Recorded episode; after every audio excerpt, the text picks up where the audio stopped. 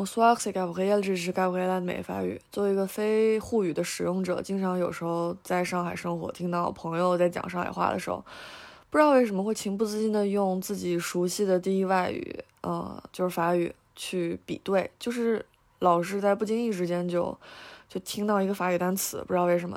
然后事实证明也确实是这样。上海作为一个西南沿海的发达城市，它很早就开始接受一些外来文化，并且把这些外来文化融入在自己的日常表达之中，然后也就是把它们变成了上海话的一部分。然后今天分享的这个词儿，它是一个词儿，它不是一个表达。这个词儿是癞蛤蟆，然后癞蛤蟆的法语不呃不是癞蛤蟆的上海话。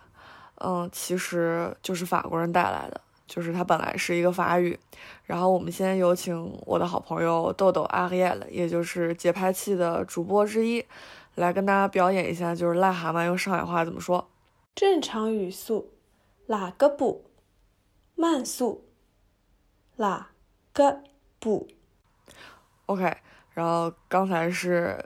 豆豆的表演，然后我们接下来重现一下，就是法语的癞蛤蟆是怎么说的，le crapaud，le crapaud，啊，然后你们还记得刚刚那个豆豆的发音的话，可以把这两个词对比一下。